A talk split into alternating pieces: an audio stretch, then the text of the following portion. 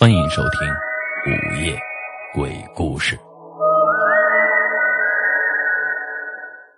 本来觉得，在那座有千年历史的古城里，一定会更容易发现古代遗址和文化层。可是，我来此地考察了将近一个月了，连民国的瓷片也没有发现一片。我想，这次大概……又要无功而返了，不但如此，还要遭到同学和导师的嘲笑。想到这里后，我不禁后悔自己当初的独断专行了。但是，令我万万没想到的是，这个僵局竟然在我离开这座古城的前一天被打破了。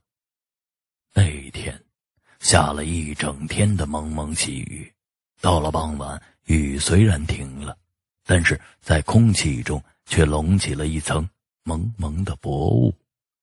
我当时正坐在由郊区赶往市区的十三路公交车，目光呆滞的望着车外绵延起伏的雾山。公交车内的乘客已经非常少了，因为从郊区通往市区的长线车往往下班都比较早。下午六点的光景，已经是末班车了，更何况今天这种鬼天气。所以啊，当时车上加上司机，一共就四个人。他们一声不响的坐在自己座位上，摆弄着手机。车内是死气沉沉，偶尔发出公交车僵硬的系统提示音。前方。到了哪儿哪儿哪儿，又到了哪儿哪儿哪儿。不知道过了多长时间之后，车窗外的景色突然一变，大山间霎时出现了一条干涸的巨大河滩。透过车窗，我隐约的看到河滩上有些瓦砾般的东西。看到这些之后，我是又惊又喜呀。因为干涸的河滩，正是储藏历代文化痕迹的风水宝地。但奇怪的是，为什么我以前就没有发现这条如此宽广的河滩呢？还没有来得及细想，公交车系统提示音就开始提示了：“平匪坡到了。”机不可失，失不再来呀！我立溜烟的。跳下车去，想着趁天还没有完全黑下来，但愿能在河滩发现点什么有意义的东西。这河滩的确很大，在朦胧的薄雾中，有一种一眼望不到边际的感觉。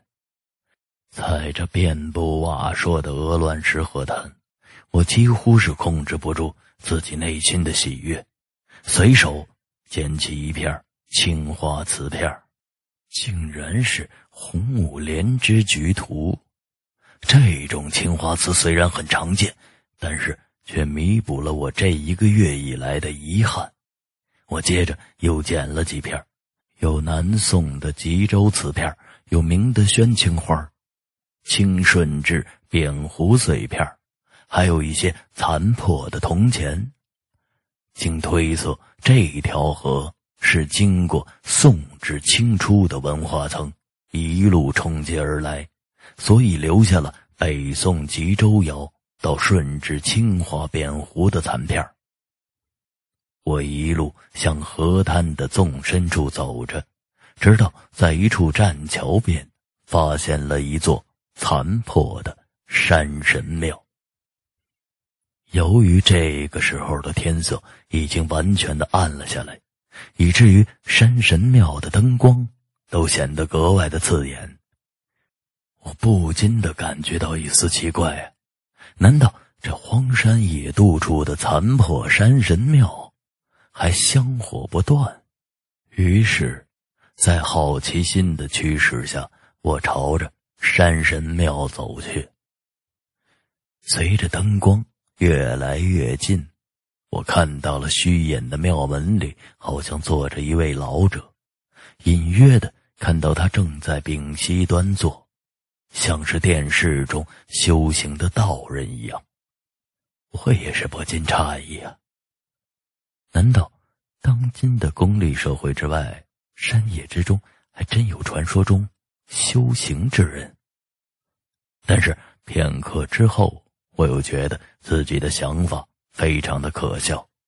没想到我的思想竟然这么幼稚，难不成自己真的是小说看多了？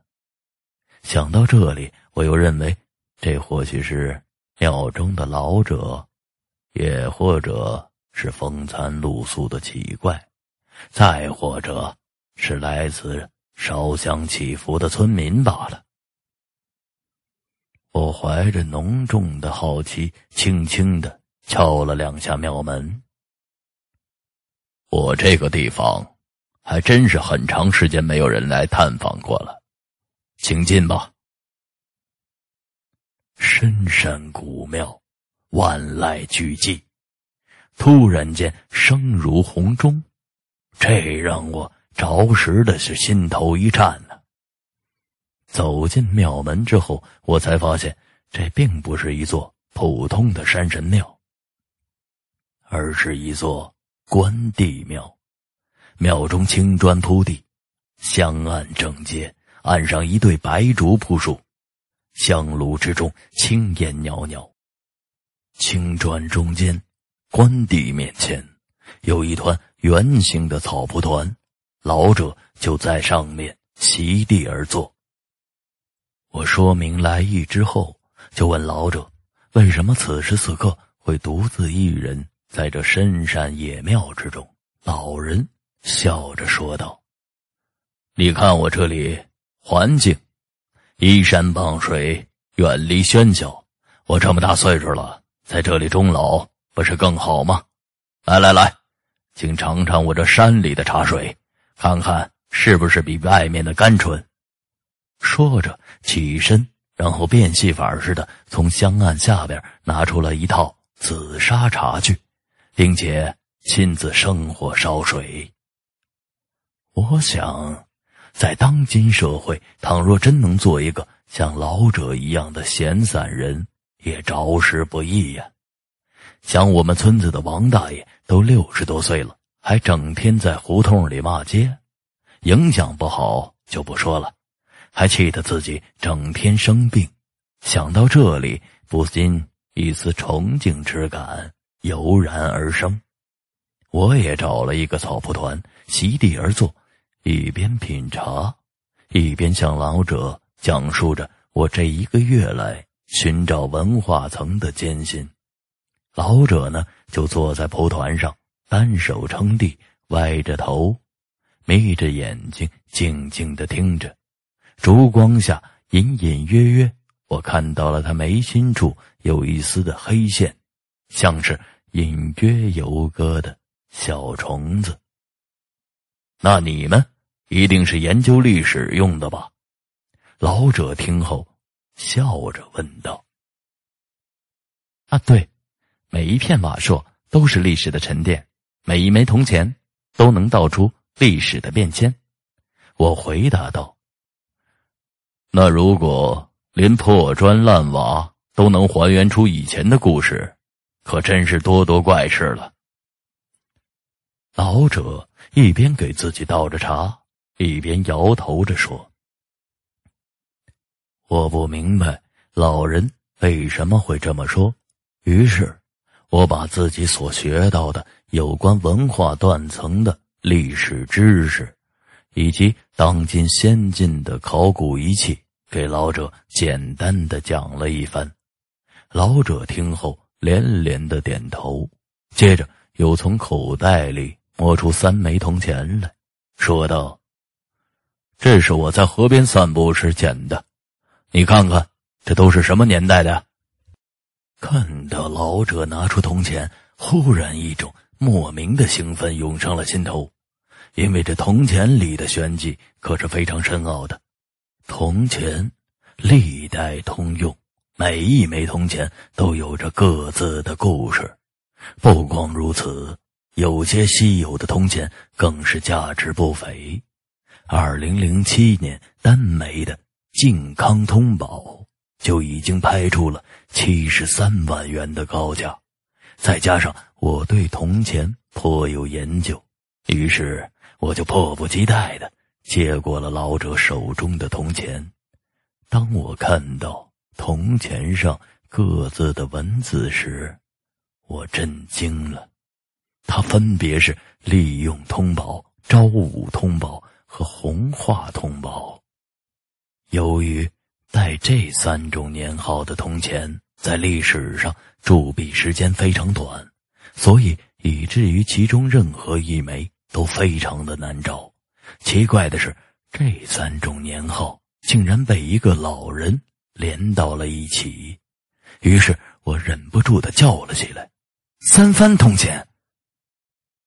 这是哪朝哪代的钱啊？”老者压低了声音，紧接着问：“我一时还没有回过神来。清，清康熙年间，不对，是周。”老者瞳孔瞬间放大，突然也提高了嗓音。我吃了一惊，于是那个风雨飘摇的时代进入了我的脑海。康熙十二年，平西王吴三桂反铸，利用通宝铜钱。康熙十七年，建国号周，改元昭武，铸昭通宝。康熙二十年，清王周，弘化皇帝吴世蕃自尽身亡。三枚古币凑在一起，着实不容易啊。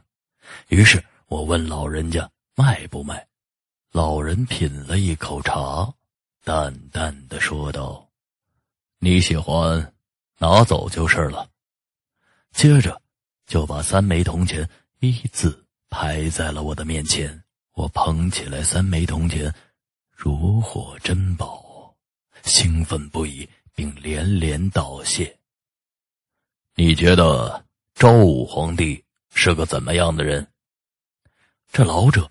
冷不丁的问道：“没想到老人还真是个隐于深山的贤士，不光能够看破红尘，还通晓历史。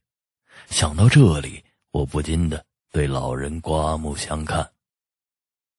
吴三桂本是大奸大恶之人，虽然当了皇帝，却留下了贪生怕死、不忠不义的千古骂名。”我侃侃而谈，老人此时正歪着脑袋，双眼已经眯成了一条缝，并摆手示意我继续的讲下去。于是我就引经据典的说出来，当年那段历史：一六四四年，李自成兵临北京城下。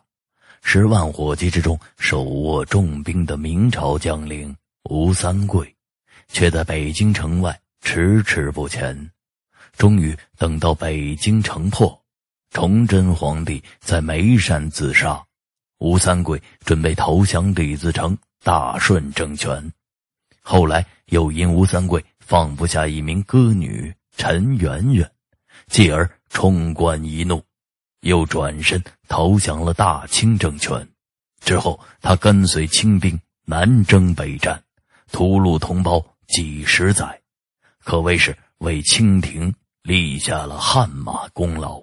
可是，在将近花甲之年，又起兵造反，由此可见，吴三桂可真是个望风使舵、无利不图的小人。引经据典之后，我感觉。自己所讲述的简直就是天衣无缝，但是，在闪烁的灯光下，我看到老者微微的皱起了眉头，他眉心处那道黑色印记被折叠成了奇怪的图案。成王败寇。他微微的叹了一口气，接着又瞥了一眼。烛光下昏暗的关帝石像，接着淡淡的吐出了几个字：“天理昭昭啊！看到老者如此的反应，我顿时感觉他一定还有故事要讲。俗话说“兼听则明”，于是我正了正身子，准备洗耳恭听。老者依然眯着眼睛，却斜视着关帝石像，换了一种苍劲低沉的语调，接着讲道。他本是一户寻常商人家的孩子，在那个沧海横流的年代里，本来凭着家底儿，也可以风不着雨不着的平平淡淡的度过一生。但是他的父亲却把他推向了那个时代的风头浪尖。内忧外患之时，他父亲毅然变卖了所有的家产，然后。拉扯起一支铮铮铁骨的队伍，出现在抗金战场的最前线。吴家军没有军功，没有钱粮，只凭着一腔报国的热血，终于在天启二年，皇帝看到了吴襄的忠勇，于是吴家从此走向了仕宦之路。受他父亲的熏陶，于是他从小就要立志做一个顶天立地的人。您说的是吴三桂和他父亲吴襄的故事？我问道。不错，老者微微的点了点头，接着讲道：崇祯三年，他十八岁，在一次战斗中。其父身陷重围，大小将领无一敢冲进敌阵解救，就连当时明朝大将楚大寿都连连摇头叹息。本来那一次吴襄是必死无疑，而他却单枪匹马冲了进去，以他十八岁的年华书写了一出。永孝的传奇，于是父亲被救了出来，他也因此被朝廷发现和重用，从此便开始了他的传奇的马背生涯。老者从吴三桂中武举，一直讲到他官拜山海关总兵，其语言时而厚重苍劲。时而又明快柔和，使我听的渐入佳境。庙内的空间也仿佛渗入了明末战场的气息。庙外的深山夜风呼啸，恰好似战马的嘶吼。老人讲的如此精彩，若不认识吴三桂的，还真以为他在讲述自己的往事。之后，他南征北战，屡立奇功，一路升迁，以二十六岁的年华就官拜宁远总兵。光阴似箭，日月如梭，转眼间就到了一六四四年。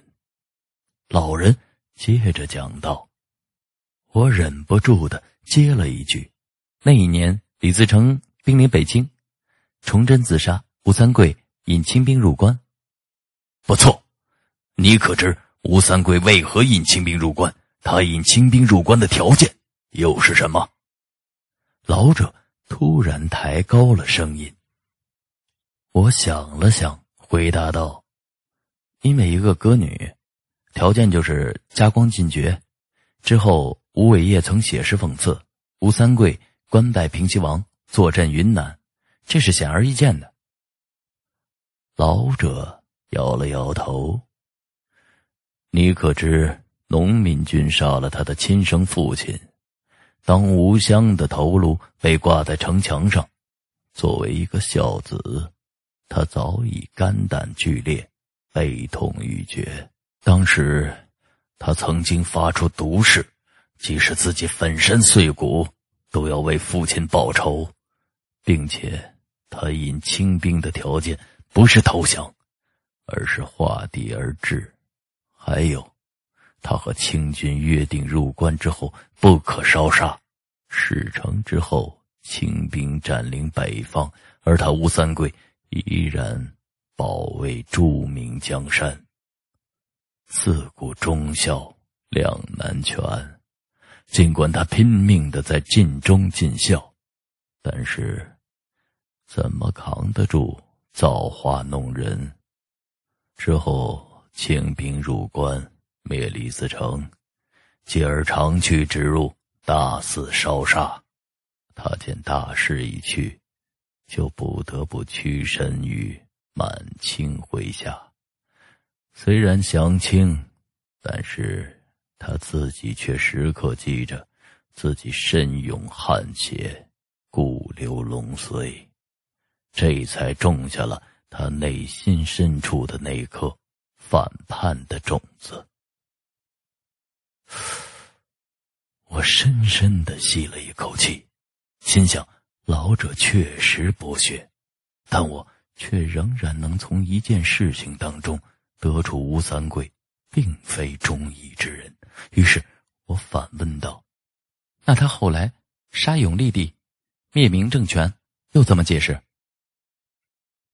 老者眉头忽然一皱，他眯着的眼睛也骤然睁开，我看到里面。暗影浮动，接着他说道：“南明对内勾心斗角，对外软弱无能，永历帝根本就成不了气候。南明只会延长乱世，其并非王者之事。那一年，吴三桂领兵杀进云南，擒杀永历皇帝，只求乱世终结。三十多年过去了，他本想着天下已经太平。”自己可以安度晚年，却不料清廷依然下令撤藩。他终于意识到，康熙皇帝最终还是不能放过自己，于是那股仅有的汗血龙髓开始涌动，滋润着那颗反叛的种子，生根发芽。康熙十二年，他起兵造反，一路北上，直到最终身败名裂。十八岁单骑救父，世人却说他贪生。引清兵入关，与清兵第一条约定就是不让烧杀劫掠，世人却说他不义。为报复仇，他引满人入关，世人又说他不孝。天理昭昭啊！天理昭昭啊！说到这里，老人的情绪变得异常的激动。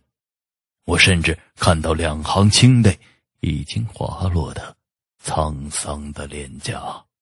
不知为何，我的心情也跟着沉重起来，仿佛我身边的这位老者就是昔日的昭武皇帝一样。其实。细细的品味老人说的“天衣无缝”，很有见地。此时我才恍然大悟，书上说的并非完全都是真理呀。只见眼前的这位老人入戏之深，着实让我感到了一丝惊异。离开山神庙的时候，夜已经很深了。我上去马路之后，又步行了好几个站牌才打到了一辆出租车。也许是着了凉，回到旅社，我就发起了高烧。梦中满脑子都是山神庙、老人、山海关、平西王府。第二天，我带着捡到的瓷片和老人送的铜钱。回到了自己的学校，之后在学校图书馆里，我一一的查到了老人给我讲的那些故事。时隔一年多，毕业晚会，我给同学们讲起了我的那次经历，他们一个个的却半信半疑。后来一次公司放假，我带着两个同学驱车几千里，打算重访故地，顺便再去拜访一下那位山里的贤士。可是，让我目瞪口呆的，却是我找到了平匪坡，却没有找到河滩和野庙。明明就是这里平匪坡有一条公交站牌沿着站牌向西走二十米。就能看到一条巨大的河滩，可是我们到了那里，看到的除了公路就是大山。如此大的河滩，却如同一缕青烟一样，消失的无影无踪。临走的时候，我一个同学好像是记起了点什么，他跑过去问一个等车的乘客：“这里的河滩在什么地方？”等车的人表示不解，因为他说这附近根本就没有河流经过。同学又问：“这里为什么叫平匪坡？”那人回答：“这里呀，原先是清兵大败吴三桂的地方，于是就取了这个名字。”之后，我们便又返回了自己的城市，一路上我们都没有说话。而是各自脑海中乱作一团，但无论如何，老人究竟是谁，是人是鬼，这都已经不重要了。重要的是，我总算明白了个道理：自古成王败寇，历史到底谁是谁非，还要细细的斟酌。生活也本来就是如此，眼前的未必都是真实，书上的也未必都是真理。就像梦境一般的山庙，梦境一般的老人，看见了，却不存在，存在的唯有我带回来的那些摸得着的瓷片和铜钱。沧海桑田过后，静静的诉说着他们的曾经。自古成王败寇，成者书写历史，败者烟消云散。可也有谁知道，这五千年的刀笔下，究竟游荡着多少不散的精魂？